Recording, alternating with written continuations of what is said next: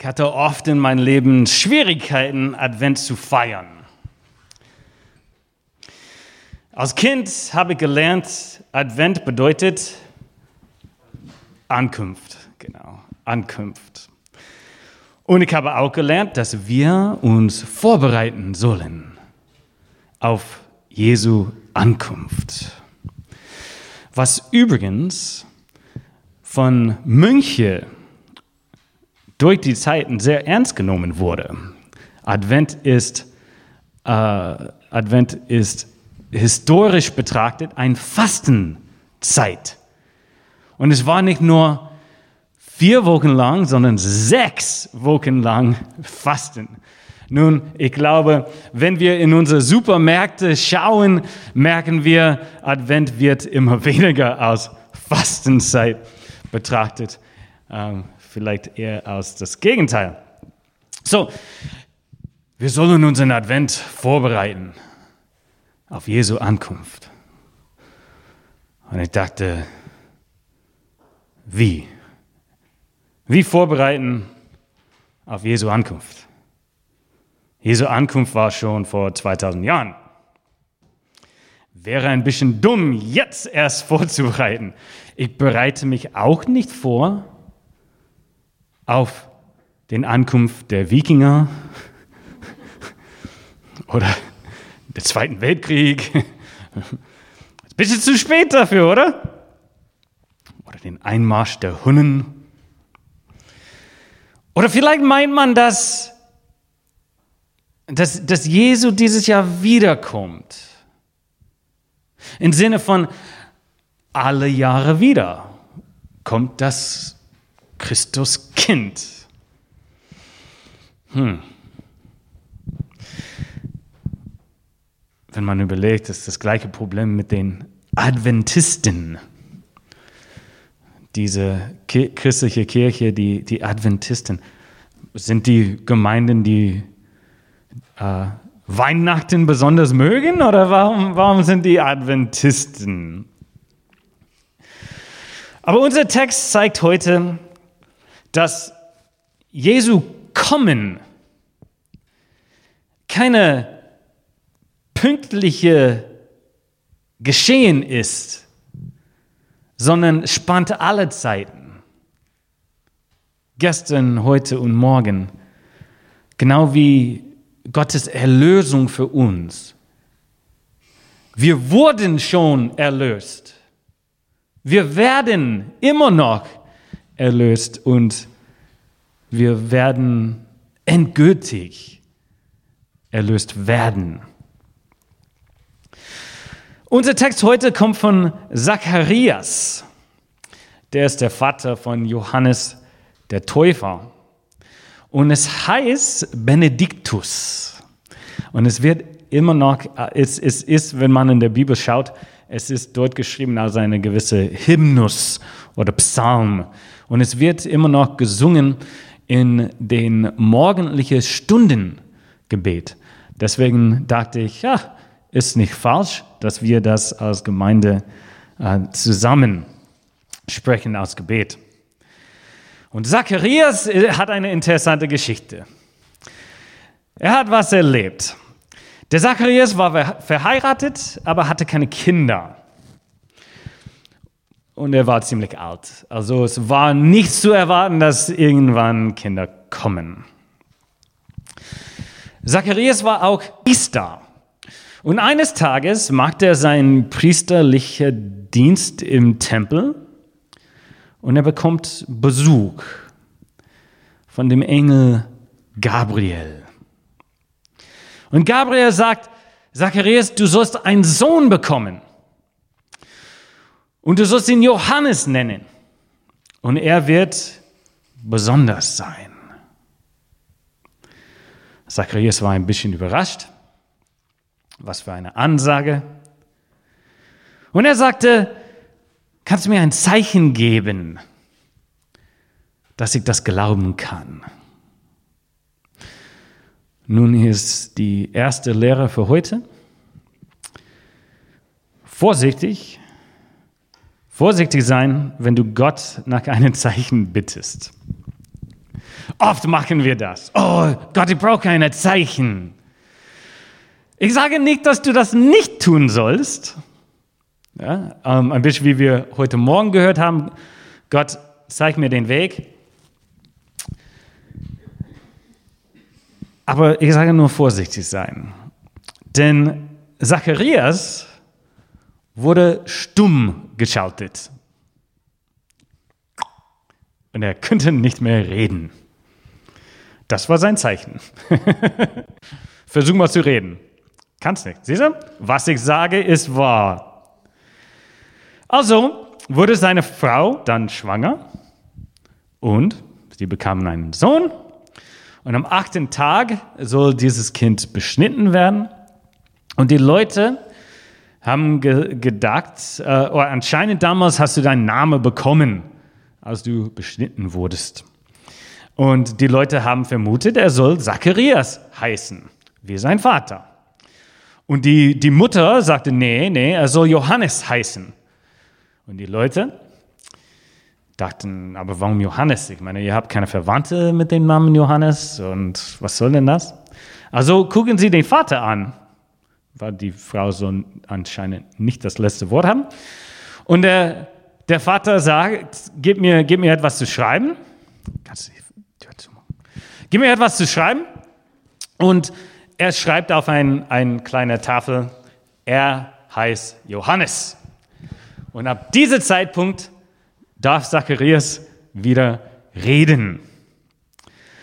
Und was sagte Zacharias nach neun Monaten Schweigen? Nach neun Monaten Schweigen, was soll deine erste Worte sein? Ah, ist eine gute Frage, ne? Ich meine, du hattest ein bisschen Zeit zu überlegen. Hm. Ja. Er öffnete seinen Mund und lobte Gott. Ah, wie toll ist das? Eh? Er öffnete seinen Mund nach neun Monaten und lobte Gott. Benediktus. Gelobt sei der Herr, der Gott Israels, denn er hat besucht und erlöst sein Volk und hat uns aufgerichtet ein Horn des Heils im Haus seines Dieners Davids. Es ist interessant, wenn man ähm, ein bisschen mit biblischer Sprache zu tun hat. Horn ist immer ein Zeichen für Macht. Und ähm, in Hebräisch. Und das Neue Testament hat diese, ähm, dieses Wort übernommen. Und es steht tatsächlich dort im, äh, in, in Vers 96 Horn des Heils auf Griechisch. Wenn man die äh, Luther-Übersetzung von 84 anschaust, da steht der Macht des Heils. Er hat aufgeregt eine Macht des Heils. Aber die neue Luther-Übersetzung von 17? 16 hat wieder äh, Horn des Heils dort geschrieben. Ich würde sagen, beides geht. Vielleicht macht es eine bessere Übersetzung, weil Horn des Heils macht uns weniger Sinn, aber jetzt ein bisschen mehr. Was interessant hier ist, der Zacharias redet in der Perfekt. In der Perfekt. Der Herr hat besucht und hat erlöst sein Volk und hat uns aufgerichtet ein Horn des Heils.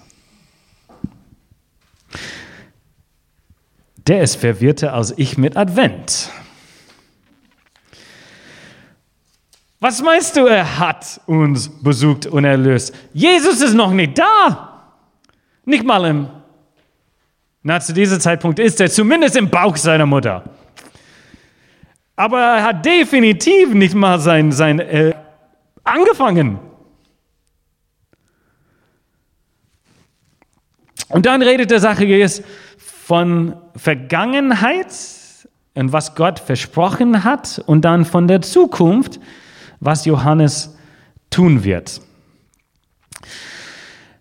Zacharias hier weist auf etwas Wichtiges hin. Wenn wir von Gottes Heilung sprechen, dann reden wir nicht über eine einmalige Geschehen, ein einmaliges Geschehen. Gottes Heil wurde schon, ist schon und wird noch. Gott arbeitet an diesem Plan seit Jahrtausenden, kann man hier lesen. Er hat versprochen, sogar Abraham. Ja.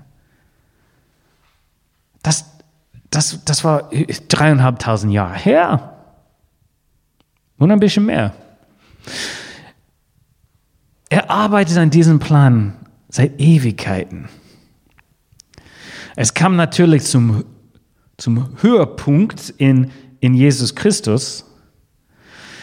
Und Gottes Heil aber wirkt noch heute und in uns und eines Tages wird vollkommen sein.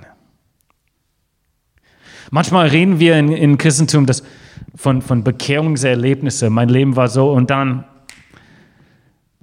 habe ich Jesus Christus kennengelernt. Und jetzt ist alles anders. Und das ist schön und das stimmt und es gibt eine Bekehrung, einen Umkehrzeitpunkt. Aber was Gott in uns macht, ist ein Prozess. Und ein Prozess, das eigentlich angefangen hat, längst vor deiner Geburt. Aber selbst Blick unser Glauben ist immer ein Prozess. Gott wirkt in uns mehr und mehr und mehr. Hoffentlich immer mehr. Manchmal kann es Zeiten geben, wo es ein bisschen in Stocken kommt. Aber wir sind Werke, die in Arbeit sind. Was, was wirklich schön ist, es geht auch so mit Vergebung. Mit Vergebung ist das eine interessante Sache. Jesus ist gestorben für unsere Sünden. Wir sind vergeben worden. Aber was ist, wenn ich weiter sündige? Ist das jetzt vorbei? Nee, seine Vergebung spannt auch alle Zeiten. Wir werden noch vergeben und werden noch vergeben werden in der Zukunft durch alle Zeiten. Die, diese Vergebung spannt auch alle Zeiten. Und auch mit der Liebe Gottes ist das auch so. Und das ist besonders wichtig für unser Glauben. Wie wäre es, wenn ich zu meiner Frau sage, Schatz, ich liebte dich gestern. Oder morgen werde ich dir treu sein dann könnte meine Frau nicht besonders viel Vertrauen in meine Liebe stecken. Deswegen mag ich übrigens eine Eheschließung sehr. Ich habe schon versprochen, vor Gott und Menschen und dir persönlich zu ehren und zu lieben. Punkt. Es ist schon gemacht, es ist schon versiegelt. Manche Paare argumentieren, oh, wir brauchen die Ehe nicht. Wir entscheiden, je, wir entscheiden uns jeden Tag füreinander. Und ich will nicht gegen irgendjemanden sprechen, der, der vielleicht in diese Richtung geht. Aber ich denke, ja, aber wird dein Partner morgen auch für dich entscheiden?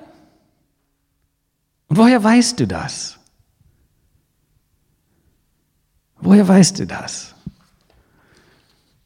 Und zum Glück geht Gott nicht mit uns so um. Wir können wissen, seine Liebe ist, seine Liebe war und seine Liebe wird noch. Es bleibt. Seine Liebe bleibt. Es ist schon versprochen worden. Es ist schon versiegelt. Jesus Christus ist schon gestorben und auferstanden in der Liebe zu uns. Und wenn wir irgendwann Zweifel haben, oh, liebt Gott mich immer noch? Und ich kann persönlich sagen, die kommen, diese Zeiten kommen im Glauben.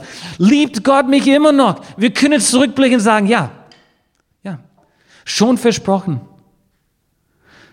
Bund schon abgeschlossen. Wir gehören Gott immer noch und nichts wird das ändern. Wir gehörten zu ihm gestern, wir gehören zu ihm heute und wir werden zu ihm gehören. Für alle Zeit. Also der Herr ist gekommen.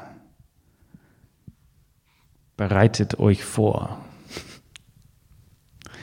auf ein Leben mit ihm. Gelobt sei der Gott Israels, denn er hat besucht und erlöst sein Volk. Amen.